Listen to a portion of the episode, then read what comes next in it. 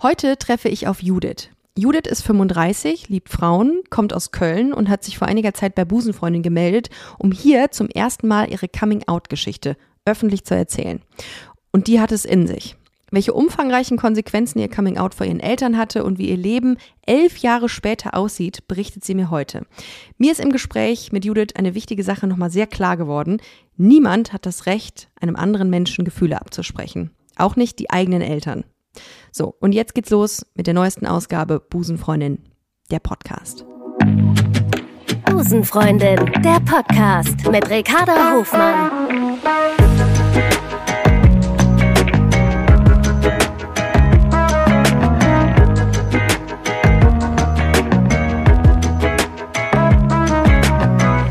Love is Love. Und jetzt ist sie da, Judith. Hallo Ricarda. Grüß dich. Wie geht's dir? Mit, äh, in welcher Stimmung erreiche ich dich gerade? Ähm, ich gucke mal aus dem Fenster in einer äh, ja, Herbststimmung, würde ich mal sagen. Der innere November Ja. hat eingesetzt. Total überraschend äh, und ja. Aber Das kam tatsächlich, das kommt tatsächlich sehr überraschend. Ich ähm, habe ja zwei Wochen ähm, im Ausland äh, gelebt jetzt äh, und spreche auch kaum noch Deutsch, sondern nur Spanisch, weil ich ähm, im, ja, im Ausland war, im 17. Bundesland. Okay. Und äh, als ich äh, hier weggefahren bin, äh, war es noch Sommer und jetzt komme ich wieder und es ist Herbst. Ich weiß gar nicht, was passiert ist, wie das sein kann. Innerhalb von zwei Wochen so ein Ja. äh, kompletter, ähm, ja, ein kompletter Lebenswandel erfolgte. man findet sich auch wieder, dass man wieder die Panik hat, die äh, Schränke öffnet und denkt, wo sind die ganzen Klamotten? Also man findet ja erstmal wieder nichts, ne? Das, Also- das und ich habe gestern die erste, das erste Mal seit langer Zeit eine Frau in einer Daunenjacke gesehen und ich dachte, okay, ciao, es, es beginnt wieder. Da sind sie wieder, beginnt die mummeligen Downjacken. Ja, das ist Wahnsinn. Ja, Ja, ja, also in dieser Stimmung befinde ich mich. Also es ist noch Okay. Überraschung und, ähm, und Wandel und ein bisschen äh, Waschstress, weil man jetzt doch Ja. feststellt, oh, ja, wo- wo sind sie, die Socken und, und ähnliches. ja, ja, leider, ja. Aber gut, da müssen wir alle durch, jedes Jahr aufs Neue. Wir wissen ja langsam, was auf uns zukommt. Stimmt. Und zwar der Winter.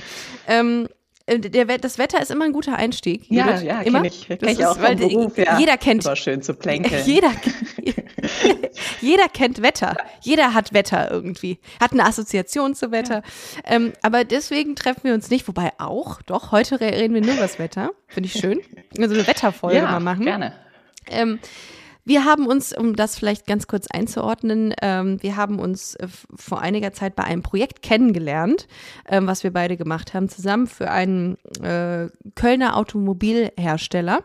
Das ist richtig. Ähm, und, äh, und im Vorfeld, und das Lustige war, im Vorfeld hattest du irgendwann mal mir eine E-Mail geschrieben, dass du sag, äh, als, äh, weil du äh, deine Geschichte erzählen wolltest hier im Podcast und hast gesagt, hey, ähm, ich habe hier was ähm, und würde das gerne mal erzählen.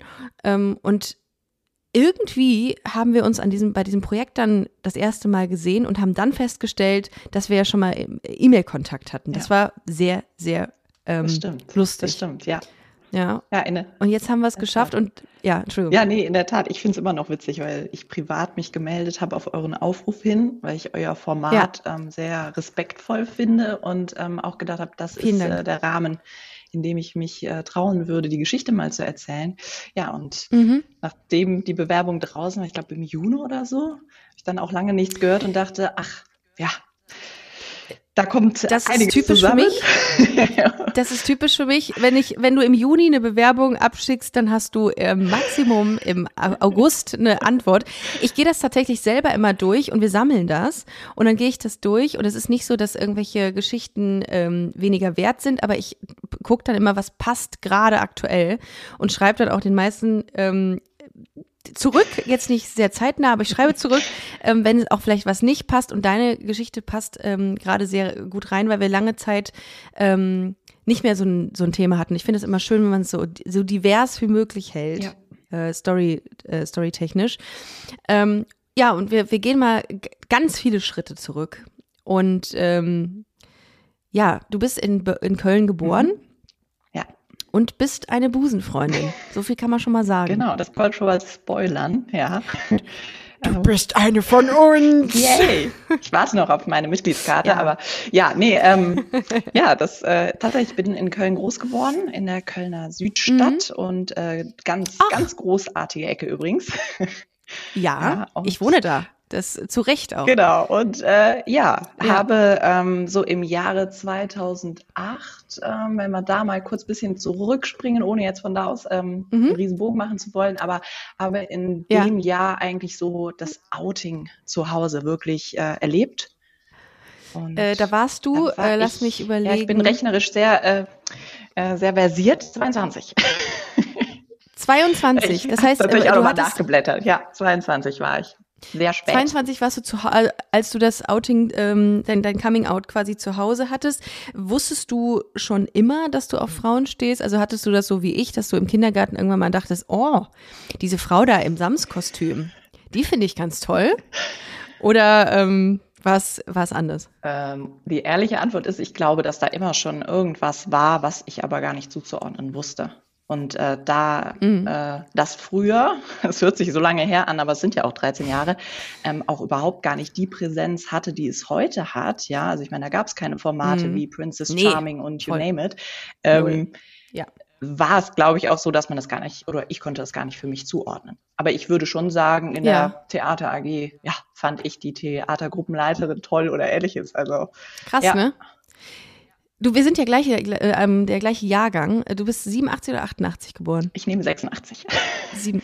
Du nimmst 86. Siehst du, siehst aber aus wie 88er Jahrgang. Ach, da muss man, das muss man irgendwas schaffen. 86, stimmt. Ähm, und äh, da, ich bin da voll bei dir. Also ähm, man hatte es nur erahnen können, was das ist. Oder, ja. ne? Also man hat ja gar nichts. Wir hatten ja wirklich gar nichts. Und ähm, okay, und dann äh, hattest du das irgendwie so ein bisschen so, so geahnt. Ähm, und das war dann tatsächlich das erste Mal so Theater, ähm, Theater AG-Lehrerin, die du da so ein bisschen. Die fand ich, glaube ich, ganz toll, ja. Aber ich konnte es halt mhm. gar nicht einsortieren. Ja. Aber was ich sehr schnell gemerkt okay. habe, ist dann auch, weil ich hatte auch erste Beziehungen mit Männern. Oder sagt man mhm. äh, Jungs in dem Alter noch? Ich weiß es nicht. Auf jeden Fall ja. ähm, habe ich mich immer gefragt, äh, was ist das, was alle so toll daran finden? Ja, aber ich fand das nie. Oh ja. Ich konnte das nie nachempfinden. Oh ja. Das ist es jetzt, war so für mich die Frage, die in meinem Kopf ja. rumschwirrte. Und das hat. Wann hattest du deinen ersten Freund? Ich glaube so mit 18, 19, ja, so um den Ah, okay. Ja. Hattest du die, auch diese Frage, äh, beziehungsweise war es das, eine Freundin von mir in der Schule hatte ähm, immer gesagt, ja, ich bin so verliebt und ich liebe ähm, Jan, äh, das kann man jetzt auch sagen. Ähm, und ich dachte mir immer so, okay, krass, und habe dann irgendwie auch so ein, ich nenne es jetzt mal Fake Boyfriend gehabt. Das hatte man ja eigentlich einfach, um jemanden mal zu haben und sagen zu können, ich bin mit jemandem zusammen, ich gehe mit jemandem. Und dann habe ich das so verglichen und dachte, ich kann das gar nicht so nachempfinden, wenn ähm, meine beste Freundin hier in der Schule sagt, ich liebe diesen Jungen, öh, nee, also das soll es jetzt sein. Kann, also wenn das das ist, genau, ja. wenn das das jetzt ist, dann möchte ich gar nicht lieben. Den Hype, dann möchte ich den Hype habe ich ähm, nicht gefühlt, ja. Und das war auch eher nee, so, man genau. ist dann irgendwie in dieses Stigmata auch reingerutscht. Also es ist klar war, dass äh, der Freund einem das Händchen hält, wenn man Bahn fährt. Und ich fand das total läppsch. Also ich meine, ich mache das heute, ich auch. Ich mache das heute noch ungerne und denke auch manchmal, wenn ich manche Heteropärchen draußen sehe, Leute, ja, ihr schmatzt euch hier ab. Das ist ja auch schön, dass ihr happy seid, aber ach, ich weiß nicht, ob ich das haben muss. So, und dann habe ich nie nach, ja. nachempfinden können, oh, das ist es jetzt. Und natürlich war man feiern. Ja, und, voll. In Köln gibt es ja viele Möglichkeiten. Da hätte man sich ja die Woche voll machen können, auch mit Freibier-Möglichkeiten in und um Köln herum. ähm, natürlich war man in, weil ich war ja damals Auszubildende, natürlich war ich da viel feiern und ähm, auch überwiegend, ich würde sagen, in einem, in einem Hetero-Freundeskreis unterwegs, ja, wo wir, mhm. wo wir äh, schöne Abende verbracht haben, aber wo dieses Flirten ähm, rechts und links, ich habe das eher als, ich will nicht sagen, anstrengend empfunden. Natürlich hat man Nummern mitgenommen, aber ich wusste nie, was mache ich denn jetzt damit? Also war nie so das Bedürfnis, sich zu melden irgendwie. War ein netter Abend, aber Exakt. da endet es dann auch. Ja. Ja. Ich hatte nie, es ging nie über dieses Mal so irgendwie, also ich glaube, ich habe das, um mal ganz ehrlich zu sein, immer so ein bisschen fürs eigene Ego mitgenommen. Da man gedacht hat, ja, okay, der findet mich cool. Stimmt. Oh, geil. Stimmt. So, aber es war nie so, dass ich das zurückgeben konnte. Und, ähm, und das reicht ja dann auf Dauer auch nicht. Das erfüllt einen ja auch überhaupt nicht. Und darum äh, habe ich das wie du.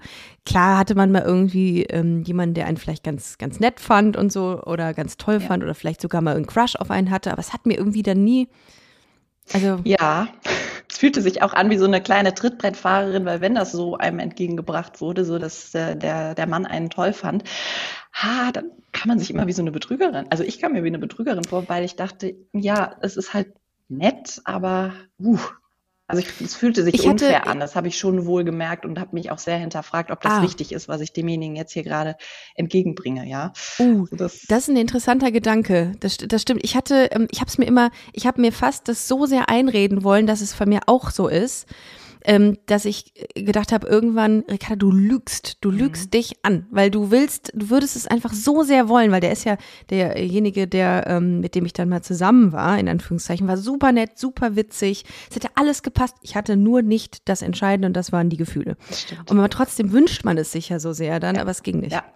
Okay, Ja. das heißt, mit 18 dann so der erste Freund und dann gemerkt, äh, weniger. Wie lange hast du, ähm, ich sag mal, äh, es geschafft, mit diesem jungen Herrn zusammen zu bleiben? Ich habe ganze sechs Wochen geschafft. Also ich glaube, so die erste Und es war wirklich- Beziehung war tatsächlich ein Jahr. Er wohnte in Düsseldorf, ich Oh. in Köln. Das äh, war für mich aber von Vorteil, weil Ja, man hat sich dann halt aufgrund grad sagen. dieser damals noch großen Distanz, weil man noch nicht so mobil war, hat man ähm, sich dann auch nicht so häufig, das klingt böse, äh, sehen müssen. Das klingt wirklich böse, ich merke es gerade selber.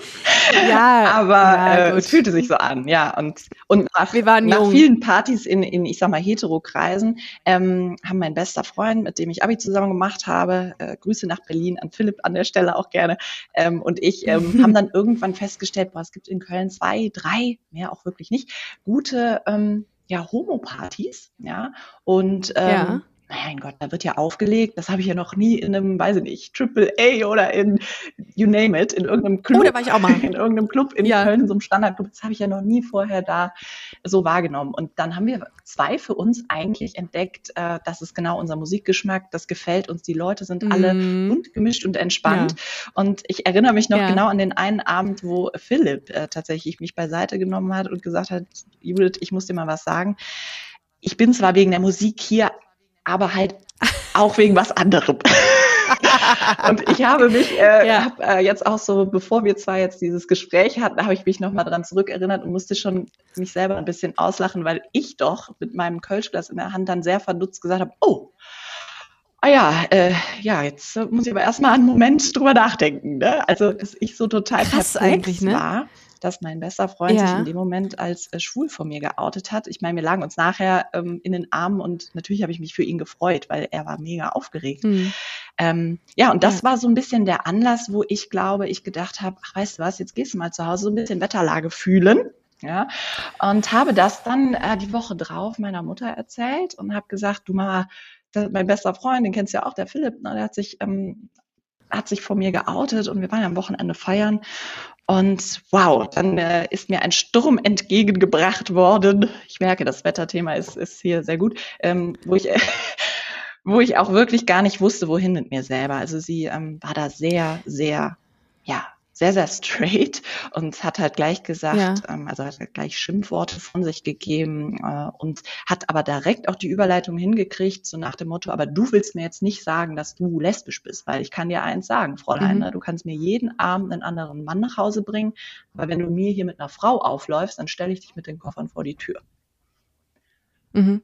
Ähm, aus welchem Grund hast du deiner Mutter das erzählt? Weil du das irgendwie schon gefühlt und geahnt hast, dass da ähm, ein Gegenwind kommt? Oder ähm, Ich glaube ja. Ich glaube, also ich glaube, Okay. dass ich A, es sie wissen lassen wollte, weil sowohl meine als auch die Eltern von Philipp ähm, waren unglaublich herzlich zueinander, aber ich glaube, innerlich hatten sie schon so ein bisschen die Mhm. Hoffnung, dass wir zwei das Leben zusammen Mhm. beschreiten. Und ähm, ja, ich glaube, ich wollte sie da auch wissen lassen, A, der ist es nicht, auch wenn ich ihn heiß und innig Mhm. wirklich als besten Freund äh, liebe, aber ich glaube für mich, wenn ich da nochmal in mich reinhorche, das hast du doch gemacht, Judith, um, um abzustecken, Mhm. abzuprüfen, ne, wie ist sie da so drauf, wie reagiert sie?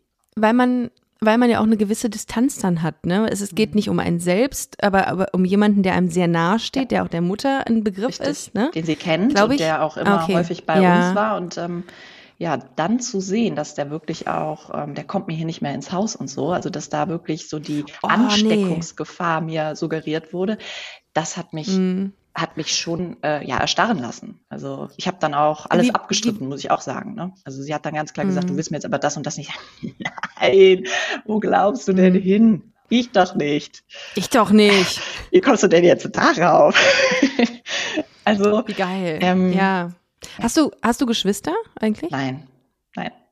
Okay. Oh, ich höre schon. Ich auch nicht. Na, jetzt kommt Okay. so im, im, im Subtitle verwöhntes Einzelkind.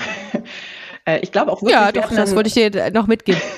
wir hatten zu Hause ein sehr, äh, sagen wir mal, herzliches Verhältnis. Das will ich auch nicht abstreiten. Das war immer sehr vertrauensvoll. Mhm. Man hat sich vieles erzählt. Und ich glaube, das war auch so der Grund, warum ich an der Stelle ähm, mal abtesten wollte, wie sieht sie das so. Mhm. Ja, und das war schon heftig zu merken, dass dann der Mensch, in dem Fall, den sie halt auch kannte, ich, ich will es mal aussprechen, Hausverbot bekommen hat. Ja, also ich wusste gar nicht Mhm. damit umzugehen. Mhm.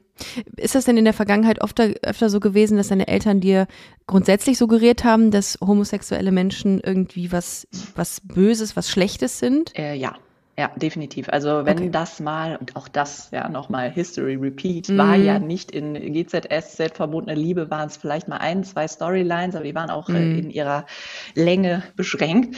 Ähm, da wurde direkt umgeschaltet, wenn man das gesehen hat, abends mal Mhm. zusammen. Da wurde direkt, also nach Motto, jetzt sind sie da auch schon. Also ich habe das schon Ja. wahrgenommen, ja, oder auch so Sätze wie, Überall sind Stell sie. dir vor, ich war bei Rewe an der Kasse, jetzt sind die sogar vor mir am Kassenband. Das wird ja immer schlimmer.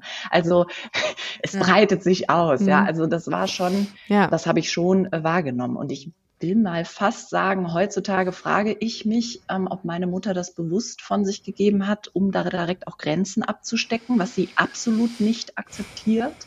Also ich frage mich das so, auch wenn ich Mhm. jetzt keine Mutter bin, aber ähm, warum lässt Mhm. man sowas fallen? Ne? Will man da hören, dass Ja. jemand äh, dieselbe Meinung hat oder möchte man da direkt sagen, das dulde ich hier nicht? Ähm, habe mich da lange mal so mit befasst und äh, ja, die Antwort kriege ich nicht, ne? weil sie sagt es mir halt Ja. natürlich auch nicht. Ich, ich glaube, also das, das spielt, glaube ich, viel zusammen. Bei meinen Eltern war das auch so irgendwie dieses, diese, diese Angst vor was, ähm, was Neuem, was äh, in ihren Augen etwas Exotischem, weil das Mhm. ist ja nicht die Norm, das entspricht ja nicht der Norm und alles, was nicht der Norm entspricht, ist erstmal schlecht. So. Und äh, sich darauf zu fokussieren, dass es um Menschen geht, die einfach nur glücklich sind, weil sie sich finden, das wird, wurde dann so gar nicht irgendwie so in Erwägung gezogen. Ja, heute ist das anders, weil es auch viel präsenter ist und du hattest ja eben schon gesagt, ne? Ich glaube, Menschen gewöhnen sich mit der Zeit an so einen Umstand, wenn sie das viel in ihrer, in ihrem täglichen Doing auch sehen. Und wenn du das nicht, wenn es, das wurde, dadurch, dass es ja nichts gab, keine Abbildung der Realität, wie sie ist, äh, oder, ne, also in, in TV und äh, sonst wo, haben die Leute das nach wie vor als exotisch wahrgenommen dir und als etwas Sonderbarem. Oder auch als ob Und es nicht da wäre. Und äh, auch da, wenn man sich, äh, Ja. auch sei das jetzt Kriegszeiten Ja. damals oder sonst was, wenn man sich da zurückversetzt, das war ja schon immer da. Natürlich gab es da harte Strafen Klar. drauf, ähm, aber Ja, es war voll. schon immer da. Und ähm, ich, ich muss Ja, sagen, muss auch ähm, gestehen, in diesem Jahr oder auch schon letztes Jahr, als Princess Charming rauskommt, ähm, saß ich selber vor dem, äh, vor dem Fernsehen. Ähm, auch eine Hetero-Freundin von uns hat auf einmal gesagt, ich komme mit dazu, jeden, jeden, ich glaube Dienstag oder was war's, haben wir Geil, uns zusammen geil. getroffen, hingesetzt. Ne? Und das hat mich das erste Mal stolz gemacht, Teil dieser Community zu sein. Das klingt jetzt so vielleicht ein bisschen dick geschwollen und dick aufgetragen, aber Nee, das habe ich wirklich ich verstehe, so was du meinst. empfunden, weil ich dachte, guckt mal Leute, Ja. und genau das wollen wir euch zeigen. Es ist nichts anderes. Ja, wir haben dieselben Probleme, uns geht dasselbe durch Ja. den Kopf oftmals. Ähm, nur wir sind vielleicht schon den Schritt weiter, dass wir auch offen dem gegenüberstehen, was gibt es alles für Identitäten. Und ich glaube, diese Offenheit Ja. wünsche ich mir auch manchmal. Sei das bei Eltern, Mhm. ja, weil Ja, da würde ich mir ich, wünschen, dass meinst. offene Gespräche gesucht werden, damit damit man als, als Kind damals dann noch oder als Jugendliche auch die Scham verliert, sich da anzuvertrauen. Ne? Weil Mhm. ansonsten kommt ganz schnell die Frage auf, wie definierst du ein Zuhause, wenn da bestimmte, ich sag mal, Eckpfeiler zu erfüllen sind und unter, nur unter diesen Bedingungen und nur wenn du diese Eckpfeiler quasi äh, erfüllst, ähm, darfst du zu Hause Mensch sein. Und das ist etwas, wo ich denke, da haben wir noch ein bisschen Arbeit vor uns. Ich glaube, dass wir das vor 13 Jahren, so 2008 war das eher so CSD und wir zeigen mal, wie divers es ist und äh, auch viele provozieren da. Ja. Heute, äh, ähm, heute erlebe ich den CSD nicht mehr als, als Provokation, sondern es ist eher, dass man auch in den Gesichtern der Leute den Stolz sieht, da offen damit umzugehen. Und es wird auch mehr und mehr normaler. Ja. ja? Also wenn mich jetzt mittlerweile ja. äh, heterosexuelle Freunde fragen, dürfen wir nächstes Jahr bei dir mit auf den Wagen fahren, beim Kölner CSD, dann sage ich ja, ja, gerne. Ja, gerne, natürlich, ja. ja, äh, wenn ihr da Supporter seid. Aber und das, das zeigt mir, dass ich glaube, vielleicht in zehn Jahren ist das so bunt gemischt, dann braucht es nicht meinen eigenen Namen. Voll. Das ist so ein bisschen. Und du, du hast gerade was ganz Wichtiges gesagt, und zwar das Zuhause. Und ähm, irgendwie habe ich das auch bei mir so festgestellt damals, dass also ich möchte jetzt über meine Eltern gar nicht schlecht reden, um Gottes Willen. Die haben sich, die haben auch einen Riesenprozess hinter sich und äh, das war nicht einfach für sie. Aber nichtsdestotrotz ist es für ein Kind, glaube ich, ähm, das in einer sehr, in einer sehr behüteten Atmosphäre und in einem ähm, Atmos in einer, in einer behüteten, ähm, in einem behüteten Umfeld aufwächst, glaube ich, sehr verwirrend und sehr nicht einortbar. Ich fange nochmal an. Mhm. Und gerade du, und du hast was Wichtiges gesagt eben, und zwar über das Zuhause sein und das Gefühl von Zuhause. Ähm, denn das war bei mir ähnlich. Also wie gesagt, ich möchte nicht mehr schlecht über meine Eltern reden. Äh, das, die haben auch einen Prozess hinter sich, aber ich ähm, fühle das mit, dass wenn man zu Hause in einem Zuhause aufwächst, was sehr geordnet ist und was auch irgendwie voller Liebe ist, dass genau der Punkt, der so ultra wichtig ist, nämlich die Identität, ähm, zu teilen verschwiegen wird oder mhm. irgendwie im Keim erstickt wird, ähm, dass das eine, eine Sache ist, die einem wirklich zusetzt auf lange Zeit oder auf lange Sicht, finde ich. Also ist bei mir so gewesen, ich habe mit meinen Eltern über alles reden können, nur über diesen großen Punkt der eigenen Identität oder Sexualität nicht. Ja. Weil das vielleicht aber auch andere Gründe noch hat, weil wir grundsätzlich nicht so offen diesem Thema gegenüber waren. Aber ich habe ähm, Teile meiner Identität verstecken müssen und das ist, das ist hart ja. gewesen, weil du, weil das so ein großer Punkt ist. Es ist so voller Emotionalität, wenn du in deiner äh, in deiner Jugend jemanden kennenlernst und dich verliebst und das ähm, nie rauslassen ja, kannst. So. Das stimmt. Und das habe ich tatsächlich, das, also ja. deswegen schmunzel ich auch so ein bisschen gerade, auch wenn die Zuhörer kein Bild haben, aber wir zwei sehen uns ja über den Laptop, ja. schmunzel ich so ein bisschen, weil ich schon äh, überrascht bin, dass das dann so Ähnlichkeiten sich da abzeichnen, weil es fühlte sich tatsächlich an wie, ich will nicht sagen ein Doppelleben, es klingt so nach James Bond Movie. Ja, ich weiß aber, aber in welche, ich weiß aber, in welche Richtung du gehen musst. Ja. Also ich habe es dann tatsächlich, ähm, also bin weiterhin feiern angegangen und es war auch tatsächlich mhm. so, dass äh, ja, ich mich das erste Mal dann heimlich, habe ich mal angefangen nachts, ne, äh, das äh, amerikanische L-Word zu gucken. Das gab es ja noch Och, nicht. Herrje, das ist ja parallel hoch zehn. Ja, damit hätten wir uns treffen können, das ja alles hätten wir zusammen vom Rechner sitzen können. Ja, also äh, Mega. heimlich geguckt, ne, und immer auch diese Angst im Nacken, wenn gleich hinter dir die Zimmertüre aufgeht, nicht, dass das mal auffliegt, ne. Und wenn das mal passiert ist, weil ich das vielleicht mal zwischen den Hausaufgaben gemacht hatte oder sonstigem, ja, äh, dann direkt, nee, ich äh, gucke englische Serie, ich möchte meine Sprachkenntnisse hier verbessern. Mhm, ja, genau. genau. Ja, selbstverständlich. ja, und äh, dann findet man irgendwann ähm, Lesarion damals, ja, wir erinnern uns vielleicht ja. noch, Portale, mhm, wo ja. man die Möglichkeit hat, Gleichgesinnte zu finden. Und darüber habe ich tatsächlich ähm, ja, meine erste große Liebe damals gefunden. Wir haben uns auch ziemlich oh, schnell ah, in Köln ähm, an der damals ersten äh, lesbischen Bar, ich will nicht sagen Club, aber es war so eine Bar, ging man so den Keller runter.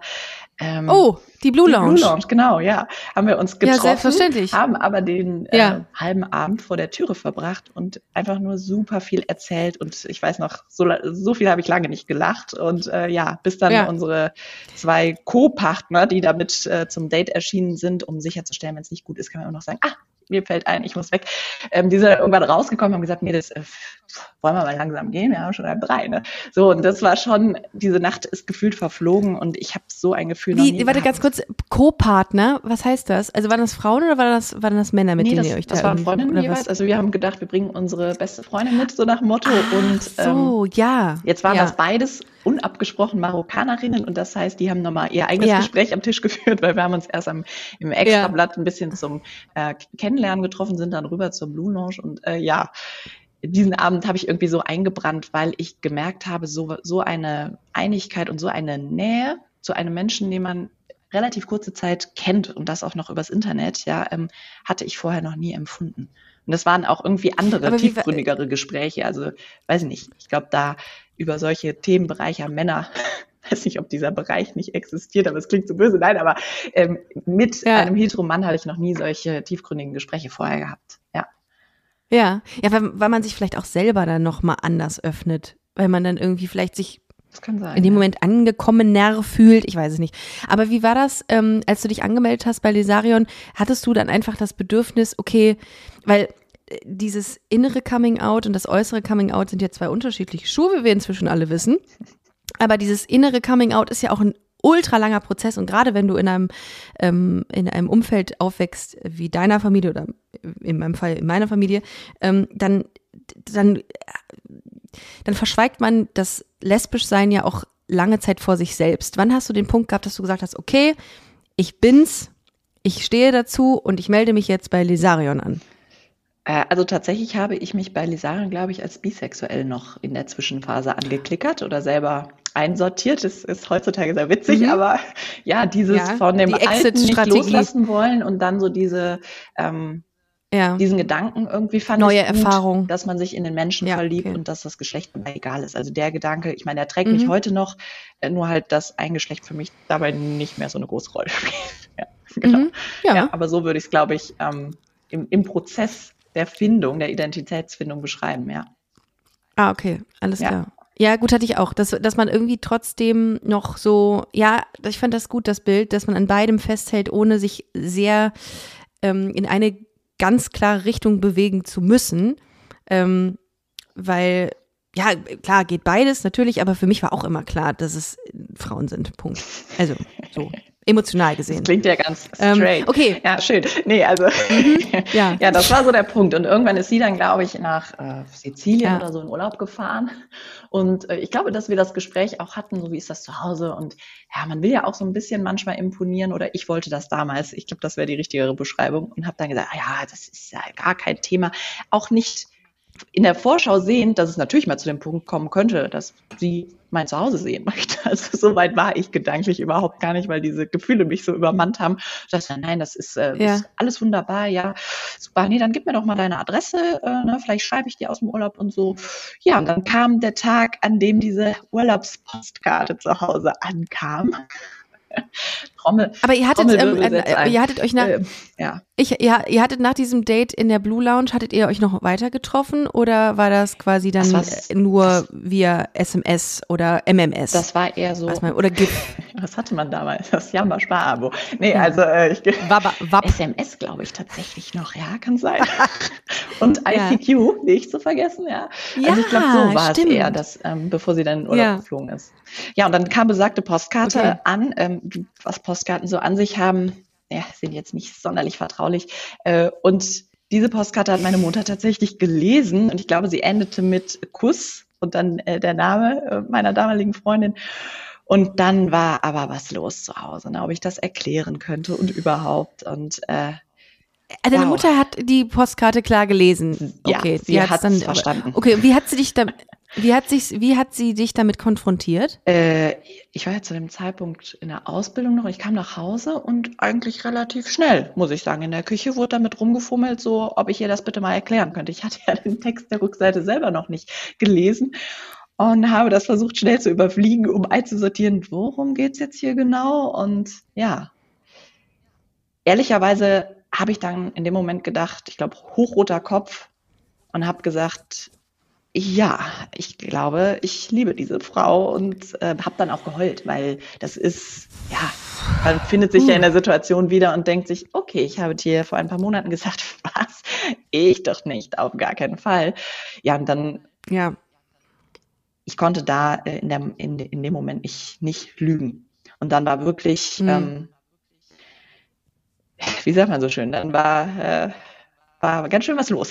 Ich finde gerade keine Worte, weil ich auch mich an die Situation zurückerinnere und ähm, ich möchte es jetzt nicht abschwächen, weil ich mir auch vorstellen kann, dass es vielleicht heute noch in manchen Familien so, so ist, dass man, mhm. dass man da so äh, konfrontiert wird mit einem, ja, wie soll ich das sagen? Das ist schon fast menschenunwürdigen ähm, Umgang, äh, weil dann auch klar war, dass mein bester Freund mich angesteckt hätte und ähm, ich das auf jeden Klar. Fall zu beenden hätte. Ansonsten äh, könnte ich mir morgen eine andere Wohnung suchen. Äh, und das gibt es hier nicht. Und ähm, sie hätte da auch mal recherchiert von mütterlicher Seite. Erb, erbguttechnisch wird das nicht über, übertragen.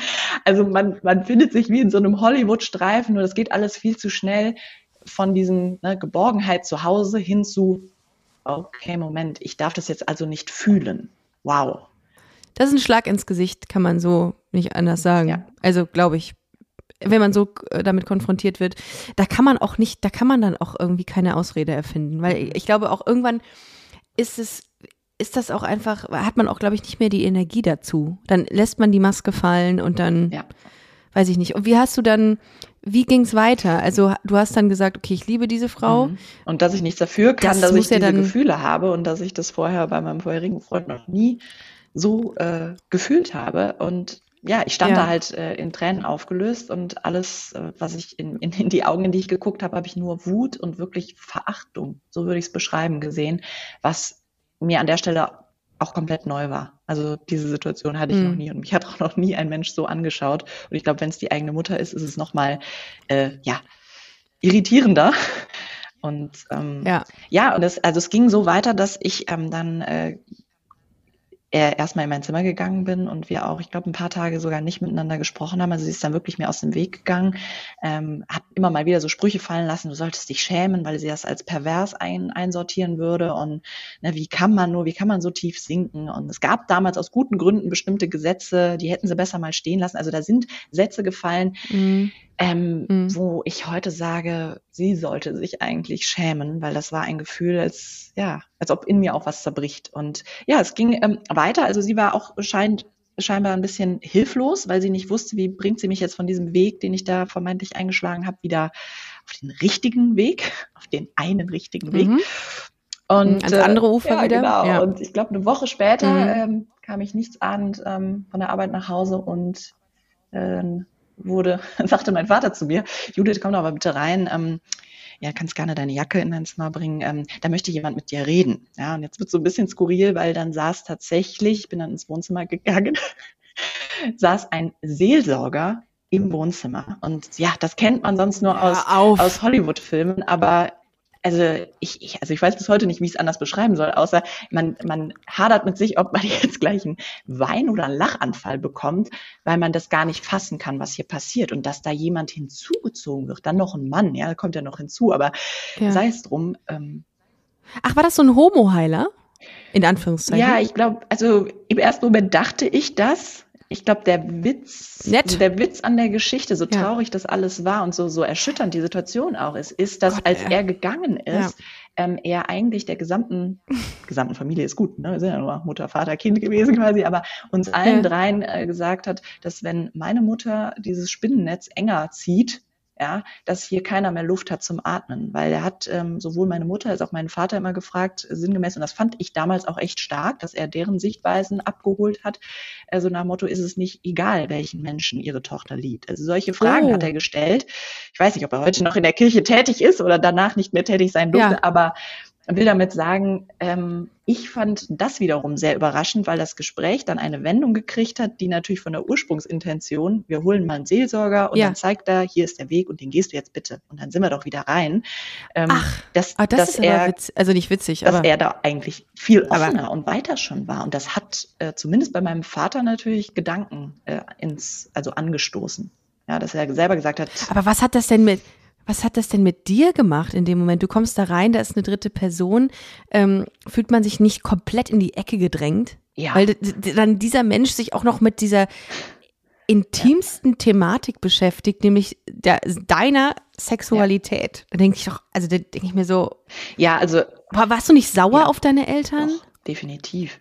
Also es ist auch, ja. jetzt bin ich kein Mensch, der die, die, der die Wut groß auslebt, aber äh, ich saß da und es fühlte sich so an, als ob ich eigentlich ohne jegliches Kleidungsstück im Raum stehe und werde jetzt erstmal von drei Seiten, ja. ich will nicht sagen beschimpft, aber gerügt. Ja, also so fühlte sich das an, ja. ja um das mal zu verbildlichen. Ja. Und das ist schon etwas, ich kann verstehen, ähm, und soweit bin ich mittlerweile, dass Eltern äh, damit einen Weg auch zu gehen haben und dass man denen auch Zeit geben muss, dem Weg zu folgen, weil das vielleicht nicht das Bild ist, was sie sich vorher ausgemalt haben. Ja, gerade wenn man Einzelkind ist, mhm. ist, glaube ich, da auch nochmal dieses, du hast, weiß ich nicht, will nicht sagen, den Erfolg der Familie sicherzustellen, aber wenn man ehrlich ist, da liegt mhm. ja auch sehr viel Hoffnung drin. Und wenn da ein mhm. gesellschaftliches Bild zu dem Zeitpunkt noch ähm, existiert, äh, was heißt, alles, was der Norm entspricht, ist schlecht und bringt auch irgendwie Schande über die Familie, dann glaube ich schon, dass das schwer ist für Eltern, äh, dem offen entgegen zu sein, weil sie sich, glaube ich, sie suchen den Schuldigen und glauben, in der Erziehung etwas ja. falsch gemacht zu haben. Und da muss ich aber sagen, ja. Grüße an der Stelle ja, an meine zwei Eltern, die, mit denen ich immer noch ähm, und mittlerweile auch wieder guten Kontakt habe. Aber ähm, mhm es geht nicht darum, Schuldigen zu suchen, sondern es geht darum zu Nein. sagen, wow, ja. okay, du, du hast diese Gefühle, ähm, ja, eher, ich stehe dir gerne beratend zur Seite, äh, zur Seite auf der Suche, was ist es denn, was du fühlst, ja. ja? Weil das weiß man ja oftmals am Anfang selber noch nicht. Voll. Oder, oder man sagt, ähm, ich, ich kenne mich, ich bin mit dieser Thematik nicht vertraut ich ähm, werde mich aber mal einlesen oder ich werde mir mal ähm, irgendjemand ähm, mit jemandem sprechen, der da mehr mir zu sagen kann. Also es gibt natürlich Eltern, die haben keine Berührungspunkte. Die sind vielleicht selber konservativ aufgewachsen oder was auch immer, ne? Oder aus religiösen Gründen oder und ich finde dann so offen zu sein und zu sagen, ich weiß dazu nichts, ich habe da ähm, keine Berührungspunkte mit, gib mir Zeit, mich da einzulesen oder mir, ähm, mir Wissen anzueignen. Das finde ich auch vollkommen in Ordnung und legitim. Aber direkt drauf zu hauen und direkt irgendwie seine Unsicherheit oder die Angst irgendwie aufs Kind zu übertragen, das ist so heftig. Das, also ich glaube, man kann sich das als, als Elternteil gar nicht vorstellen, was das mit einem Kind macht. Mhm wenn, ähm, wenn sowas passiert. Ja. Also darum, ich bin da voll bei dir. Ja, mich hat es tatsächlich auch, auch, sehr irritiert. Also auch wenn das natürlich für mich gesprochen sehr gut ausgegangen ist, weil er, der Seelsorger, mhm. ja doch sehr offen dann war, sehr überraschend. Ja. Aber ich war so irritiert, ähm, dass ich ja, also ein paar Wochen danach für mich so den Entschluss gefasst hatte, nee, vielleicht ist das wirklich eine Willenssache, Judith, und probiere es doch nochmal, ähm, obwohl das meiner Natur widerstrebt hat und ich in dem Zwischenzeitraum auch, ich will mal sagen, fast heimlich, ja, natürlich mit dieser ersten äh, Frau, es war schon eine Beziehung, die wir geführt haben, ne? Und ähm, ja. Ja, und, und ich habe mich da in der Situation wiedergefunden, dass für mich ab irgendeinem Zeitpunkt, wenn du zu Hause, ob du rein oder raus gehst oder ob du nach einer Party nach Hause kommst, wenn du immer diesen Stress hast und da lässt jemand Kommentare fallen, also ich will nicht sagen, man wurde gemobbt, aber es war schon ein sehr unangenehmes Gefühl. Ja, da äh, wurden immer Sprüche mhm. gemacht, na, warst du wieder in Darkrooms unterwegs, weil da einfach so ein Schubladenbild auch von da ist, dass das eine für sich geschlossene mhm. Szenerie ist und die Leute dürfen das nur heimlich ausleben, weil es ja verboten ist und dass äh, dann mir unterstellt wurde, ich wäre in ganz dubiosen äh, äh, ja, Szenen unterwegs gewesen. Sphären, Sphären unterwegs. Ja, ja. genau. Mhm. Und, und wie ist das dann gewesen? Also, äh, dann war der Seelsorger weg und ähm, dann hast du für dich so die Entscheidung getroffen, okay, ich probiere es nochmal, ähm, vielleicht geht es auch mit Männern, vielleicht äh, bin ich ja doch normal. Also ich habe gedacht, um den Frieden zu Hause zu wahren, weil das schon äh, ein ordentlicher Druck war, der da täglich auf mich ausgeübt wurde, um den Frieden zu wahren, ähm, dann, dann darfst du das halt nicht. So nach Motto, ist es nicht der richtige mhm. Zeitpunkt, dann darfst du das halt nicht. Und ähm, ja. Ich habe das auch damals ähm, mit Ausnahme meines besten Freundes sehr ja, sehr verheimlicht. Also ich habe das keinem aus dem weiter, weiter gefassten Freundeskreis äh, erzählt, weil ich nach dieser Erstreaktion auch gedacht habe, das ist etwas Verbotenes. Ich habe es auch nicht auf der Arbeit erzählt. Ja. Also das, das sind dann so die Auswirkungen, ne? dass man sich überall zurücknimmt und sich da auch ein Stück weit versteckt. Ja, ja oder Teile von sich natürlich versteckt. Und ähm, ja, ich habe dann irgendwann ähm, mich mit dieser ersten Freundin nochmal getroffen und ihr unter Tränen ja, fast wie so ein Schauspiel gesagt, äh, ich muss das jetzt hier beenden und ich habe auch keine Gefühle für dich. Ich glaube, ich war hier äh, ja kurz in geistiger Verwirrung unterwegs. Das war's. ja, und ähm, hatte ich tatsächlich auch. Ja. Habe ich exakt, ist es bei mir auch so gelaufen, dass ich Schluss gemacht habe mit meiner ersten Freundin, weil ich gesagt habe, ähm, das, ich habe mich vertan. Ja, genau. Das war O-Ton, glaube ich auch. Kann ich das bitte umtauschen an die falschen, ja, an die falschen ups. Nudeln? Nee, also ähm, ja, das ist ich weiß nicht, also ich, ich stotter auch gerade ein bisschen, weil ich äh, schon an die Situation zurückdenken muss, weil mir natürlich heute ja, bewusst ist, wie sehr ich die Menschen, denen ich äh, wirklich zu dem Zeitpunkt sehr geliebt habe und wo ich das erste Mal auch solche Gefühle hatte, dass man dann diesen Schritt macht und den Menschen so verlier, verliert oder äh, dass man auch das Risiko eingeht, den zu verlieren, äh, und ihn damit auch verletzt. Also das mache ich mir schon zum Vorwurf bis heute, muss ich sagen. Aber ich war nicht so weit, glaube ich. Und ja, das Schöne war, man hatte mhm. natürlich aus diversen anderen Partyreihen, sei es Karneval in Köln, ist ja auch immer groß, da kriegt man ja die eine oder andere Nummer, habe ich mir gedacht, wie ähm, glättest du die Wogen wieder zu Hause? Mensch, ziehst du mal ein, zwei Nummern raus ja, lässt du dich mal von dem einen oder anderen zu Hause abholen, dann sehen die doch, dass wieder alles gut ist. Also ja, heute betrachtet denke ich mir, Unit, was machst du da? Ja. So falsche Gefühle. Ja. Dadurch entsteht auch ähm, eine absolute emotionale Verwirrung, glaube ich. Ja. Ähm, und und ähm, falsche Gefühle. Ja. Du, du bildest dir ja ähm, Dinge ein, nur um anderen Menschen zu gefallen. Boah, krass, okay. Ja, das ist so die eigene Sicht und die andere Sicht natürlich auch, wenn das ja. dann, ähm, wenn das für den, für den einen oder anderen, der mich zu Hause abgeholt hat, dann auch mal so war, habe ich gedacht, ach, das ist ganz angenehm. Ja, dann gehen wir halt auch noch mal ein zweites Mal zusammen ins Kino oder so. Immer bis zu einem gewissen Punkt. Aber heute denke ich mir, wie unfair, ja, diesen Männern gegenüber, weil dann natürlich dir auch gegenüber gekeimt sind und ja. Ja. Ja, mir auch gegenüber, klar, weil dann ist der ein oder andere Kuss gefallen ja. und natürlich vergleicht man direkt und denkt, Nee, Moment, Gefühle seid ihr irgendwo leider nicht. Nein, ja, leider, leider, leider, nicht, leider gar nicht. Ja, aber irgendwann ähm, ist das, ich sag mal, äh, insofern aufgeflogen, weil ich konnte diese Gefühle äh, nicht unterdrücken und habe dann auch tatsächlich einem dieser Freunde gesagt, ich muss jetzt mit dir reden. Ähm, da gibt es eine Frau und die lässt mich einfach nicht los und ich glaube, ich werde mich auch wieder bei ihr melden und mit ihr treffen, weil da habe ich Sachen gefühlt, nichts gegen dich, ich fühle das nicht und ich finde das nicht fair, was hier läuft dir gegenüber. Und das finde ich aber stark. Ja, das. Das finde ich aber sehr, sehr groß das, von dir. Ähm, äh, das Komische war, er hat dann geweint. Was heißt komisch? Eigentlich auch sehr mhm. stark von ihm, weil ich dachte so, um Gottes Willen, jetzt habe ich ihn mhm. zu Tode verletzt. Mhm. Ähm, er hat geweint, weil er dieses emotionale Dilemma in mir gesehen hat und weil er gesagt hat, das ist ja schrecklich, oh. weil ich habe ihm dann halt erzählt, was mir schon vor seiner Zeit zu Hause wow. entgegengebracht wurde und sich da so zurückzunehmen. Also das rechne ich ihm bis heute schon hoch an. Uh. Ähm, Nice. Ja, das Krass. war schon gut. Und danach habe ich gedacht, okay, jetzt, ne, let's go. Jetzt, ne, wir wissen jetzt, wie es läuft. Wir wurden jetzt ein paar Mal von Jungs zu Hause abgeholt. Also das scheint äh, gekauft worden zu sein. Jetzt ist auch alles wieder gut.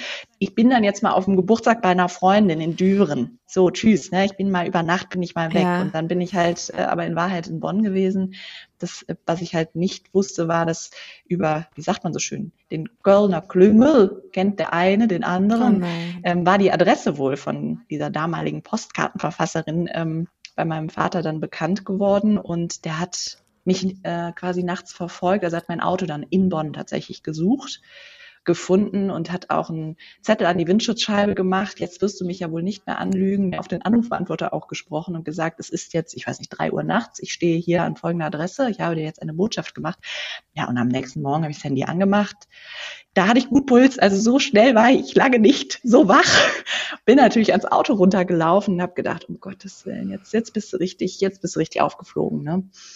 Ja, und ich. Und von welchem Alter reden wir gerade? 22 noch? 22, noch? ja, ja.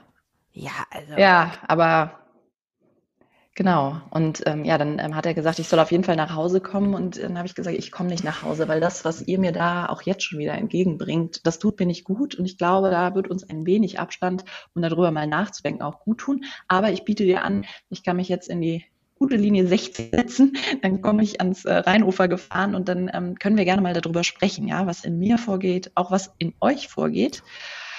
Ja, und dann saß ich, ich weiß gar nicht, ob es zwei Stunden oder länger war, es fühlt sich oftmals an, auch so lange an, ähm, saß ich tatsächlich mit meinem Vater am Rheinufer äh, unten und ähm, habe ihm auf so Treppenstufe da äh, ja, aber wirklich ihm gesagt, was ich fühle und dass ich da nichts für kann und dass ich auch versucht habe, dagegen anzugehen, aber es einfach für mich nicht dasselbe ist. Und habe auch geweint natürlich, ja, weil das schon sehr emotional ist, weil man jemandem versucht klarzumachen, in der Situation, die eh verrückt ist, warum muss ich mich jetzt hier rechtfertigen? Und warum siehst du nicht, dass mich das glücklich macht und alles, was davor war, so nett die Männer auch waren, aber das hat mich nicht glücklich gemacht. Und er hat dann nachher auch geweint, hat mir auch äh, tiefe Einblicke gewährt im Sinne von, dass er natürlich sich im Vorfeld auch versucht hat, in mich hineinzuversetzen, aber dann für sich festgestellt hat, nee, also das kann ich nicht. Also mit meinem Freund, dem Josef, also das kann ich mir nicht vorstellen, ja.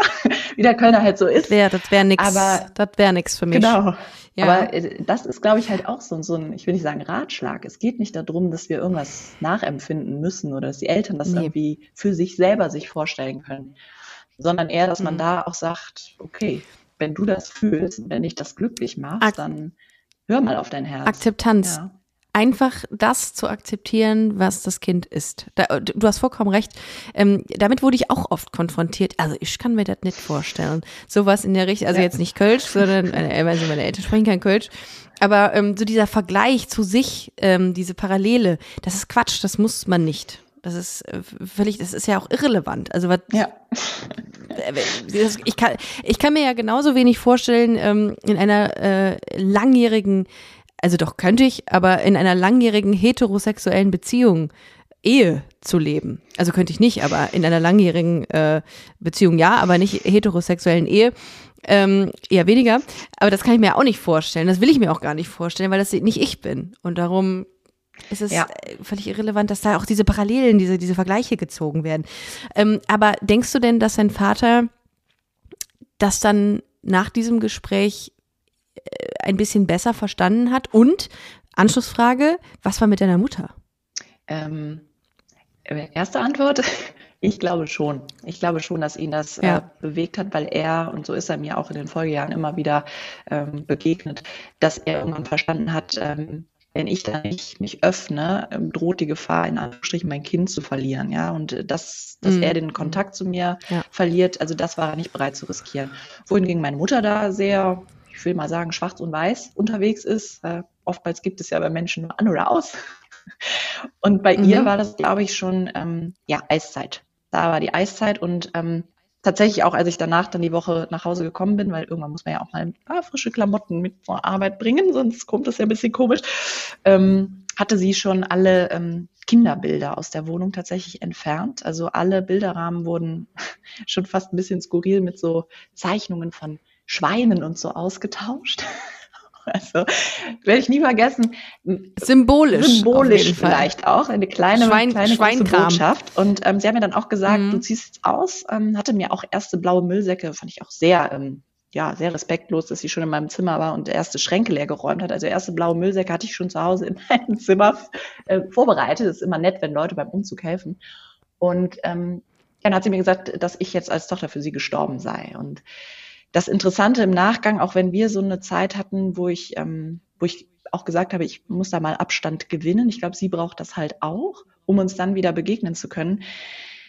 Bis heute, also es hat also über elf Jahre gedauert, bis ähm, wir durch Gespräche, ich bin immer wieder hingefahren, habe mich mit ihr hingesetzt, habe gesagt, warum siehst du das nicht? Was ist es genau? Ne? Was schreckt dich da ab? Und habe in den Gesprächen auch sehr viel gelernt, dass sie da sehr große, ja, ich sag mal, sexuelle Abneigungen hat, weil sie wirklich sich versucht, irgendwas da vorzustellen, wo man sich fragt, naja, Mutter, aber hätte ich einen Mann mitgebracht, hättest du doch auch solche Bilder dir nicht im Kopf gemacht. Also das vollkommene Missverständnis zwischen, Ja. äh, wie funktioniert das? Das kann doch nicht richtig sein und ja, und dass sie es absolut nicht akzeptiert, weil ihre Generation das wohl nicht gelernt hat.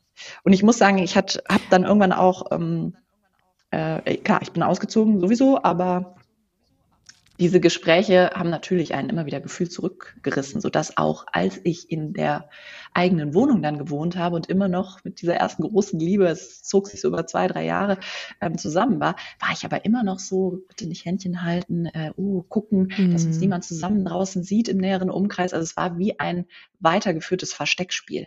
Ich habe mich da immer unwohl gefühlt. Also ich war auch die, die am Straßenrand äh, beim Kölner CSD damals wahrscheinlich noch eine Cappy auf hatte und links und rechts Mhm. panisch geguckt hat, sieht dich jemand aus der Nachbarschaft, das könnte ja erzählt werden. Krass. Also es war schon hatte ich, hatte ich auch. sehr beklemmend. Ne? Ja, das, das kommt, das lässt du ja nicht so einfach äh, fliegen, dieses Gefühl. Ne? Das ist ja, das ist ja Teil deiner Identität, die du, ähm, ja. Ja. die du internalisiert hast. Das ist, ist einfach, ähm, Ja. da, das ist ein richtig krasser Prozess gewesen. Äh, Ich hatte das ja ähnlich. Ich hatte ähm, selbst bei Folge 1 dieses Podcasts hier noch Schwierigkeiten, das Wort Lesbe auszusprechen. Also ich war komplett ähm, ähm, eingeengt oder beziehungsweise extrem ähm, be- beeinflusst, was dieses Thema angeht, Mhm. äh, im, im Hinblick auf, ich darf das nicht sein, ich darf das nicht sagen, aber irgendwie hast du ja von, von allen Seiten dann doch mitbekommen, sei wie du bist, ne? Irgendwie, keine Ahnung, mein, mein ganzer Freundeskreis hat nie irgendwie, außer eine Person, äh, daran gezweifelt, ähm, dass es, dass es okay ist, wie ich bin. Aber trotzdem, die Leute, die dir am nächsten stehen, das sind deine Eltern, die haben das irgendwie angezweifelt und hinterfragt. Und das, das, das verwirrt einen ja komplett. Aber was ich eigentlich sagen wollte, war, erstmal tut mir das super leid, weil das ist echt eine heavy Situation. Also so Mülltüten da im Zimmer und jetzt zieh aus, weil du einen Menschen liebst. Das muss schon, also das muss schon irgendwie echt Spuren hinterlassen haben, kann ich mir vorstellen. Ähm, und auf der anderen Seite muss ich sagen, Respekt dafür, dafür dass du dass du es nicht aufgegeben hast, mit deiner Mutter das Gespräch zu führen. Weil das, ich glaube tatsächlich, dass viele gesagt hätten, weißt du was, fuck you und äh, hätten ihr Ding gemacht, aber du hast irgendwie, ich glaube, du, du hast einfach, weiß ich nicht, also das ist, das, du, du bist in diesen Konflikt immer wieder reingegangen, was ja auch wahnsinnig schmerzhaft ist und hast im Endeffekt, ich meine, es sind jetzt elf Jahre vorbei, mhm. aber trotzdem geschafft, dass deine Mutter in Anführungszeichen zu sich kommt. Und das finde ich schon krass. Also du hast da echt viel investiert, um ähm, ja, um das Verhältnis zu retten irgendwie, um die ja, Familie auch, zu, äh, zu retten. Und, und, vielleicht aber auch um zu verstehen, äh, weil das äh, so ja. als Gedanken auch nochmal mit, mit in der Runde geteilt. Ne? Ich habe das nicht verstanden. Und auch nochmal, ne? ich bin keine Mutter, ich kann, also ich stelle mir mich auch nicht als Mutter vor, aber ähm, mhm. ich kann es nicht nachvollziehen, dass man solche Gefühle bei anderen Menschen möchte. Und das, woher das kommt, wollte ich irgendwie für mich ergründen, weil ich mhm. so, also ich habe sie ja vorher als sehr liebevolle Mutter auch immer wahrgenommen und das hat für mich überhaupt nicht gepasst, dass ich verstehen wollte, warum bist du gerade so und warum kannst du auch mir gegenüber aber, so sein. Ne? Aber hast du es, hat sie eine Antwort geliefert? Ähm, Verstehst du es jetzt? Also ehrlicherweise, glaube ich, hat sie, darf man fast gar nicht aus, aussprechen. In meiner Welt oder in meiner Erklärung glaube ich, dass sie selber irgendwelche Gefühle vielleicht irgendwann mal in ihrem Leben für eine Frau hatte, die aber komplett ähm, unterbinden musste und es auch so gelernt hat. Mhm. Weil meine Mutter ist auch eine sehr, eigentlich, die macht immer die größten Witze, ist immer am lautesten in der Runde, will ich mal fast sagen, ja, und immer gern gesehener Gast. Aber ich glaube, dass sie sich selber nie richtig gefunden hat. Und ähm, Mhm. Ja, auch jetzt zu sehen über die Zeit hinweg, wie hat sie und wie hat mein Vater sich ähm, mir gegenüber verhalten, da stellt man sich schon manchmal die Frage, ja, von wem habe ich jetzt was? Weil die sind, also unterschiedlicher könnte man gar nicht sein. ja. ja. Und ähm, ja, oftmals ist das gut, aber hier habe ich es bis heute nicht verstanden. Ähm, aber ich habe es zumindest ähm, hinbekommen äh, und da ist auch ein großer Dank sicherlich jetzt meiner, ähm, meiner neuen Partnerin, äh, zu verdanken oder auszusprechen, ähm, weil sie irgendwann auch mal vor mir stand und gesagt hat, weißt du, das kann nicht sein, dass das so zu Hause ist. Und dann stand sie da mit einem Blumenstrauß und wie zwei denn jetzt vor? Ich gehe jetzt rüber jetzt mit deiner Mutter. Und dann haben die sich einen schönen Nachmittag gemacht, ein Säckchen getrunken. Leider ist meine Mutter dann aber hat gesagt, Steffi, ich finde dich nett, das ist ja auch gar kein Problem, aber ähm, also meine Tochter, also, die ist nicht so eine. Ne? Also da ist immer dieses, dieses Bild gewesen. Aber ich habe gesagt, super, wenn du jetzt mit dem Blumenstrauß zu meiner Mutter gehst und mal redest, dann sehen wir uns ja in fünf Minuten wieder. Aber dann war sie drei Stunden weg. Und ähm, das muss ich sagen, also dafür liebe ich sie noch heute, weil sie hat es nicht zugelassen, dass ein Bild von ihr projiziert wird, was mit so einer Anonymität einhergeht, ja. Und ähm, quasi muss ja, ich sagen, mein Vater hat sie mittlerweile auch super ins Herz geschlossen, als wäre es eine weitere Tochter, weil sie sich geöffnet hat und gesagt hat, hier, ich zeige euch ja. jetzt, wer ich bin. Es gibt nicht weniger und nicht mehr über mich zu erzählen. Also wenn ihr mich nicht mögt, dann ich weiß es auch nicht. Wo ist das Problem? Ja. Und der ja, ich glaube, die brauchen tatsächlich ein Bild manchmal. Meine Eltern, ähm, immer wenn ich dann, also ich meine, das Thema, also es ist was anderes, wenn man das so in der in der in der Allgemeinheit bespricht, mhm. im Sinne von ich bin lesbisch, so ist was anderes, als wenn du sagst, das ist meine Freundin. Ja. Und natürlich kommen dann Bilder also das war bei meinen Eltern war das bei meiner ersten Freundin tatsächlich so, als ich sie mitgebracht habe nach Hause, da kamen schon Bilder. Die haben teilweise sind so deren Gesichtszüge entglitten. So, wenn ich, ich habe die auch nicht angefasst. Ich habe nie irgendwie den, den, die, die ähm, auch nur einen Hauch von Möglichkeit irgendwie zugelassen, dass die sich Sachen vorstellen konnten, was auch total bescheuert ist eigentlich, ne? Weil wenn ich mit einem Mann nach Hause gekommen wäre, hätte ich den ja auch irgendwie berührt oder so. Und ähm, äh, aber die, brauch, die brauchten, also in meinem mhm. Fall jetzt braucht meine Eltern irgendwie Bilder, um zu realisieren, ach guck mal, wie schön, die ist ja eine ganz normale. Ja, das, das ist, ja ganz normal. Das ist ja so richtig, das, das ist ja ein Mensch. Und das ist ja, ja. die lacht ja, diese Frau. Steht im Leben und, und die so, ja. macht, steht im Leben, macht meine Tochter glücklich. äh, und das ist ja auch heute noch so. Und meine Eltern waren gestern noch hier. Äh, und meine Mutter hat gefragt, ähm, und wie ist es so mit Irina? Und ich sehe ja alles super und das ist ja auch eine nette, das ist ja auch eine nette, das ist ja auch eine nette. So, und das freut mich immer so sehr, auch wenn es Ja. sehr, ne, es ist nicht viel, aber es ist schon was, wo ich sage, oh, das freut mich, wenn meine Eltern sowas sagen und das so, so hinnehmen, weil das war echt ein großer Kampf und du wirst Ja. das wahrscheinlich kennen. Du hast jetzt von Steffi gesprochen. Äh, wie lange seid ihr schon jetzt zusammen? Also es ist nicht mehr, ähm, nicht mehr die Frau, die deine erste große Liebe, die du in der äh, Blue Lounge getroffen hast. Das ist jetzt eine zweite. Seine zweite Frau Person in ist deinem richtig, Leben. ja, weil die erste Person, ähm, und das kann ich auch vollkommen nachvollziehen, zumindest aus dem heutigen Blick, äh, ich würde fast sagen, irgendwann sich entliebt hat bei diesem Versteckspiel und äh, so wie ich auch zu dem Zeitpunkt noch damit umgegangen bin. Und dann habe ich ähm, ja meine, meine heutige, ja, ich darf sagen Ehefrau, wir haben 2018 tatsächlich Ja. geheiratet. Ja, die ähm, habe ich äh, 2010 dann kennengelernt und sie hat mich äh, mit in ihren Heimatort äh, hinter, was ist das, Bad Neuenahr-Ahrweiler nach Brohl genommen. Ja, jetzt kann man sagen, Mhm, Das ist der Rotwein-Wanderweg ist da. Den bin ich da mal gelaufen, den Rotwein-Wanderweg. Ja, ist auch für, sein, ähm, für seine kräftigen Trauben bekannt, die Region. Lass es mich so. Ja, die, die, die kräftigen Trauben. Das ist, das ist der Titel der heute. Nein, ist er nicht. Ja, okay. Ja, und äh, da bin ich mit so offenen Armen. Also sie hat mich mit zu einem Geburtstag genommen, der Oh. Familie vorgestellt. Und das war für mich auch nochmal ein Punkt festzustellen, okay, du bist jetzt hier, ich will nicht sagen auf dem Dorf, weil das, das, ja, aber du bist jetzt außerhalb und eigentlich sagt man ja Großstadt, wir sind alle so offen, ne? wir, hier überall hängen schöne bunte Fahnen. Wir haben doch alle kein Problem, in Köln darf jeder so sein, wie er will. Und dann fährt man außerhalb von Köln dahin und ähm, ich wusste auch, dass äh, äh, der Vater von Steffi sehr, sehr wirklich christlich ist und auch immer regelmäßig in die Messe geht und hatte da gedacht, uh, wie er wohl reagiert. Aber der hat mich direkt herzlich in den Arm genommen und gesagt, ja, dann habe ich jetzt eine Oh, weitere. Tochter. Und das war ein Gefühl und auch der Freundeskreis dort in diesem Ort, wie offen die mich ähm, empfangen haben und auch heute noch, wenn ich mal nicht mit runterfahre.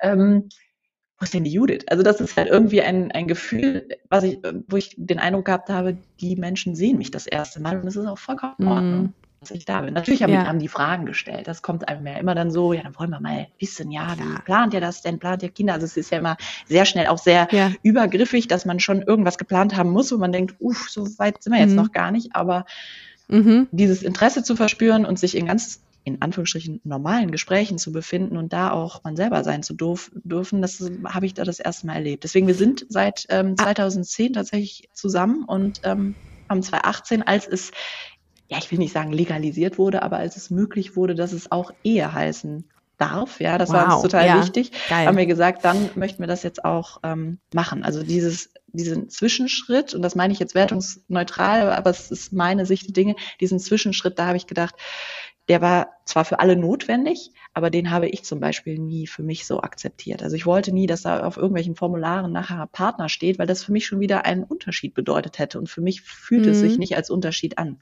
Mhm. Deswegen Voll. ab dem Zeitpunkt, wo es möglich Wann, war, haben wir es ähm, dann erst gemacht, genau. Waren deine Eltern und Steffis Eltern beide auf der Hochzeit? Nee, tatsächlich nicht. Jetzt kann man Okay. sich fragen, warum. Ähm, aber wir haben uns lange gefragt, äh, was ist es für uns, was, äh, was uns da noch fehlt und was äh, Ehe oder Hochzeit uns bedeutet und haben dann irgendwann festgestellt, eigentlich ist es dieses gleicher Nachname, sich als Familie fühlen und es hat auch wirklich nochmal ein anderes Feeling äh, mitgebracht. Und ja, dann haben wir uns irgendwann entschieden, ach, weißt du was, weißt du, für mich, das ganze Trarada, ne, mit, ich weiß es nicht, äh, den, den, der Zeremonie, da haben wir uns nicht so drin gesehen. Und dann haben wir gesagt, für mich könnte Mhm. es auch ein Drive-In sein, wir wollen ja nächstes Jahr die USA-Rundreise machen. Und dann aus diesem Witz heraus ist dann wirklich ernst geworden und ja, sechs unserer engsten Freunde sind witzigerweise nach, ähm, nach Las Vegas dann runtergekommen und haben Nein, haben da die Echt? Hochzeitszeremonie mitgemacht und die wurde irgendwie auch per, wie, wie heißt das, per Stream wurde das ähm, Ja, geil. übertragen. Das, und mein Vater war tatsächlich im Stream. Also meine Mutter ist ganz früh schlafen gegangen an dem Tag, aber mein Vater war im Stream und wie äh, skurril ist das denn? Ja. Ist das witzig gerade? Ein Zuschauer. Das ist ein Genau. ähm, nee, nein, nein, aber, äh, Aber, ähm, ja. hat den Chat verlassen. Und jetzt, äh, bevor, bevor du Ja sagen konntest. Wie witzig. Ich habe irgendwann mal als Witz gesagt, ich möchte in, der, in so einer äh, pinken äh, ähm, äh, Chapelle heiraten. Irgendwo in Las Vegas. Und ähm, und alle so, ah, das ist doch voll kitschig. Ich finde das aber gerade geil. Und darum Ja. musste ich gerade so lachen, weil das ist witzig. Also In Las Vegas, irgendwie ist es so geil. Ja, also es Habt ihr so schnell geheiratet wie Britney oder, ähm, oder ist es, das geht richtig zügig, ne? Also es ging schneller, als äh, eigentlich unsere ausgewählten Musiktitel spielen konnten. Lass es mich so formulieren. Aber es war tatsächlich nicht dann der Drive-In, aber wir haben so eine kleine, und die war auch nicht pink, Ja. sondern es war eine weiße Chapel, aber ähm, die haben wir gefunden mit einer ähm, Dame, die, die, die Reverend war und die hat das ganz respektvoll und schön gemacht und ähm, äh, ja, unsere Freunde waren da mit im Raum und es war irgendwie, wir haben es ja auch heute noch auf Video. Das war so für mich, wo ich sage, ja, so Ah. wollte ich es auch, weil die Menschen ähm, liebten Ja. uns, die im Raum waren und denen, denen es sonst wichtig Ja, war, die witzig. konnten sich quasi per Webcam dazuschalten lassen. Ja. Und es war was Kleines, aber auch nichts, man denkt, puh, ja, so, 10.000 Euro, hattet ihr einen Geil. schönen Tag? Ich habe es nicht mitbekommen als, als Braut, ja. Also das ist so, also Ja. so war es halt überhaupt nicht. Also wir haben uns da wirklich einen schönen äh, Tag, Schrägstrich Abend gemacht, sind dann da natürlich noch feiern gegangen, auch wenn das da manchmal andere Dimensionen hat als in so einem Kölner Club. Aber ähm, Ja. es war irgendwie, es war mehr, das, das waren halt irgendwie, es fühlte sich echter an, auch wenn Vegas sonst immer Show ist, aber das war ja ganz intim und klein und genauso wollten wir es. Aber krass, was du so für einen Weg äh, gemacht hast, so seit, also ich meine, das ist natürlich mal eine andere Nummer, als wenn Eltern das irgendwie wie bei mir vielleicht anfangs irgendwie nicht so cool finden, so ähm, des Hauses verwiesen zu werden oder irgendwie sogar irgendwie rausgeschmissen zu werden, so kann man es ja fast sagen, ist nochmal eine andere Nummer. Und dann irgendwie auch zu sagen, ey, ich mach, ich mach das, was, äh, was meine Eltern jetzt am, das, der, der Todfeind meiner Mutter ist, dass ich äh, diese Person auch noch für immer an meiner Seite habe und mich für immer binde. Dass du das gemacht hast ähm, und dann dazu stehst, obwohl du weißt, dass das irgendwie, pf, ja, irgendwie negative Reaktionen irgendwie hervorrief in der Vergangenheit. Das ist schon krass eigentlich. Also finde ich geil, dass du dazu so krass zu dir stehst und zu deiner, zu deinen Gefühlen. Ähm, wie ist das heute? Also, du hast gesagt, das hat elf Jahre gedauert. Also, ist der Kontakt zu deiner Mutter jetzt okay? Ja, also es ist tatsächlich, ich meine, nicht sagen, sie, hat, sie hat sich geschlagen gegeben, klingt blöd, ähm, also, weil es ja tatsächlich ein Kampf war, aber ähm, ja, ich glaube, meine, meine Oma war da auch federführend, hat gesagt, ich möchte mit euch zusammen äh, mal am Weihnachtstisch sitzen und so und irgendwann äh, ist da Toll. so Druck Selbst die drüber entstanden, genau. Und die wird ja jeden Tag damit konfrontiert oder jedes Ja. Mal damit konfrontiert, wenn du irgendwo bist mit deinem Ring am Finger. Äh, Habe ich tatsächlich noch nicht so Die wahrgenommen. nee, aber es ist, so. ähm, es ist mittlerweile ein, ähm, ich will mal sagen, zumindest ein respektvoller Umgang. Manchmal rutschen ihr Okay. äh, noch Kommentare, weil sie irgendwas im Fernsehen gesehen hat, über, äh, über, ja, über queere Menschen raus. Aber das Schöne daran Mhm. ist, dass alle, einschließlich mein Vater dann am Tisch, auch äh, sie da zurechtweisen und sagen, also ich weiß jetzt nicht, was das soll, ist total unangebracht. Also möchtest Ja, du das jetzt sagen? krass. Und das finde ich ist schon etwas, ich weiß, das hat viel Zeit und auch viel Kraft gekostet. Mhm. Es geht jetzt auch nicht darum, Voll. hier gleich äh, Konfetti zu werfen und mir zu applaudieren, weil das, was du gerade gesagt hast, zum Beispiel, ist mir gar nicht bewusst, ja, dass es stark war. Für mich war das das notwendige Übel, weil so wie die damals über meinen besten Freund, über mich gesprochen habe und wie die auch teils dann, wenn man mal zusammen einkaufen war, Leute, also queere Leute, äh, ähm, Mhm. will nicht sagen, blöd angepumpt haben, aber irgendwie war das etwas, wo ich dachte, nein, das ist auch mein Auftrag, denen ne? zu sagen, Ja. in dieser Welt, wo ich hoffentlich noch ein bisschen länger als ihr lebe, möchte ich, dass man nicht so miteinander umgeht. Und äh, ja, ja. Deswegen, also ich kann nur allen da draußen den Rat äh, geben, sich die Zeit zu nehmen, a, sich, sich, sich selber erstmal die Zeit zu nehmen, ähm, rauszufinden, ja, wer man, nicht nur wer man ist, sondern auch, was für Gefühle Mhm. da sind. Das ist ja gerade in der Pubertät ganz Ja. schön viel, da ist ganz schön viel los.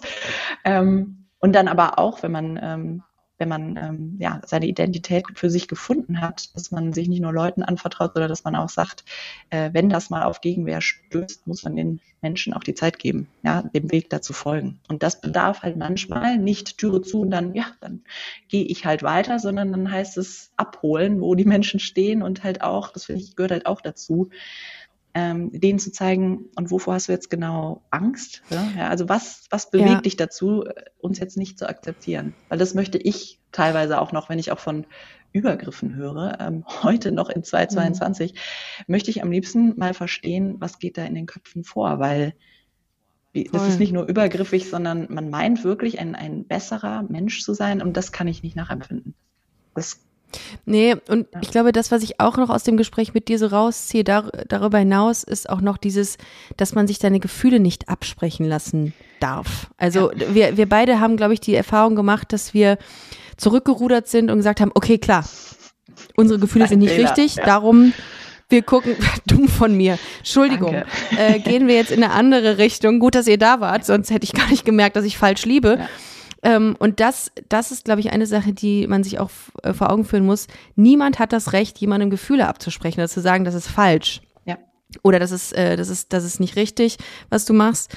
Ähm, und ich glaube, äh, das ist mir gerade nochmal bewusst geworden, nachdem ich deine Geschichte auch gehört habe, dass wir da echt ähm, uns da haben auch ja sehr stark beeinflussen lassen haben. Ja. Also definitiv. und das ist pff, ja, weil natürlich auch die Eltern irgendwie das, das Gefühl haben, wir müssen die auf den richtigen, richtigen Pfad wiederbringen.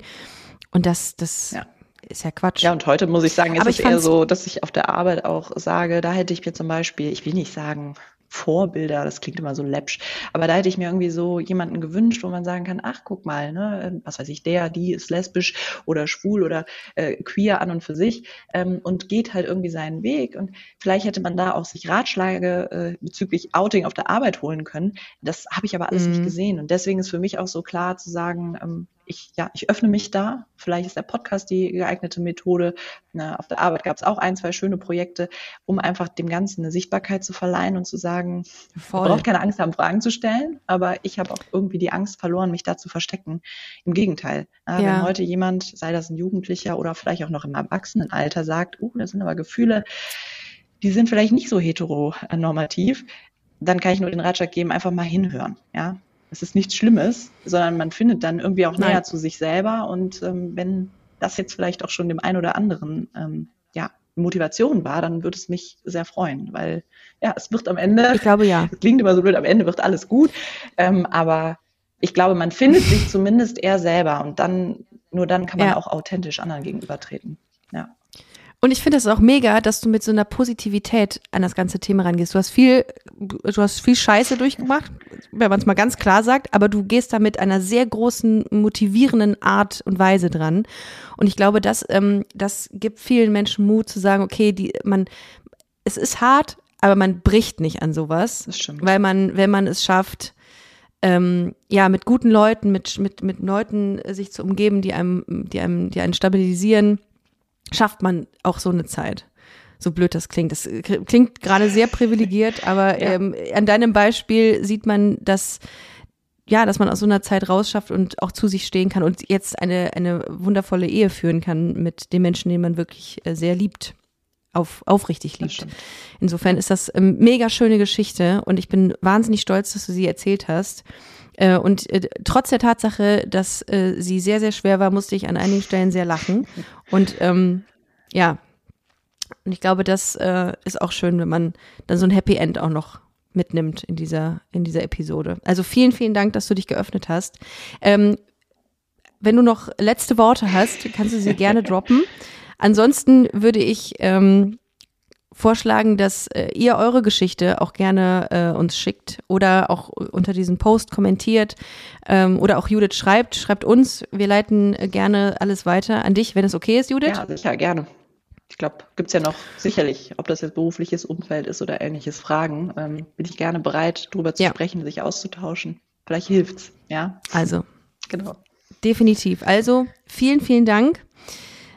Ich habe dir gar nicht, ich habe gar nicht dich beantworten lassen auf die, auf die Frage, ob du noch irgendwas äh, hinzufügen willst. Äh, nee. ich glaube, es ist alles okay. gesagt. Ich glaube, man soll einfach sich selber gesagt. vertrauen, weil äh, es gibt nicht den einen richtigen Weg. Jeder findet den Weg und äh, wenn er mal mehr, mehr Ecken hat, ist das super, weil daran wächst man nur und das kann ich vielleicht so in der Runde mitgeben. Ja, es macht euch alles stärker und äh, lässt euch euch selber finden, egal was euch da entgegengebracht wird. Ja. Voll schön. Judith, vielen, vielen Dank ja, ich danke. für deine Worte und ähm, ich freue mich, wenn wir in Kontakt bleiben. Ja, Dito. Werden wir eh. Dito. Ich meine, wir sind ne? in Köln, auch wenn du in Wien bist und ich im Westen, so. aber ja. Spätestens, allerspätestens Karneval, aber das ist ja noch lange hin. Insofern freue ich mich sehr drauf. Ihr Lieben, wenn ihr Bock habt ähm, auf Busenfreundin live, dann äh, checkt gerne unsere Tourtermine aus. Ab dem 25. November 2022 sind wir ähm, in zehn Städten, äh, sowohl in Deutschland als auch in Österreich unterwegs. Deswegen www.busen-freundin.de und nächste Woche hören wir uns mit einer neuen Folge. Danke dir, Judith.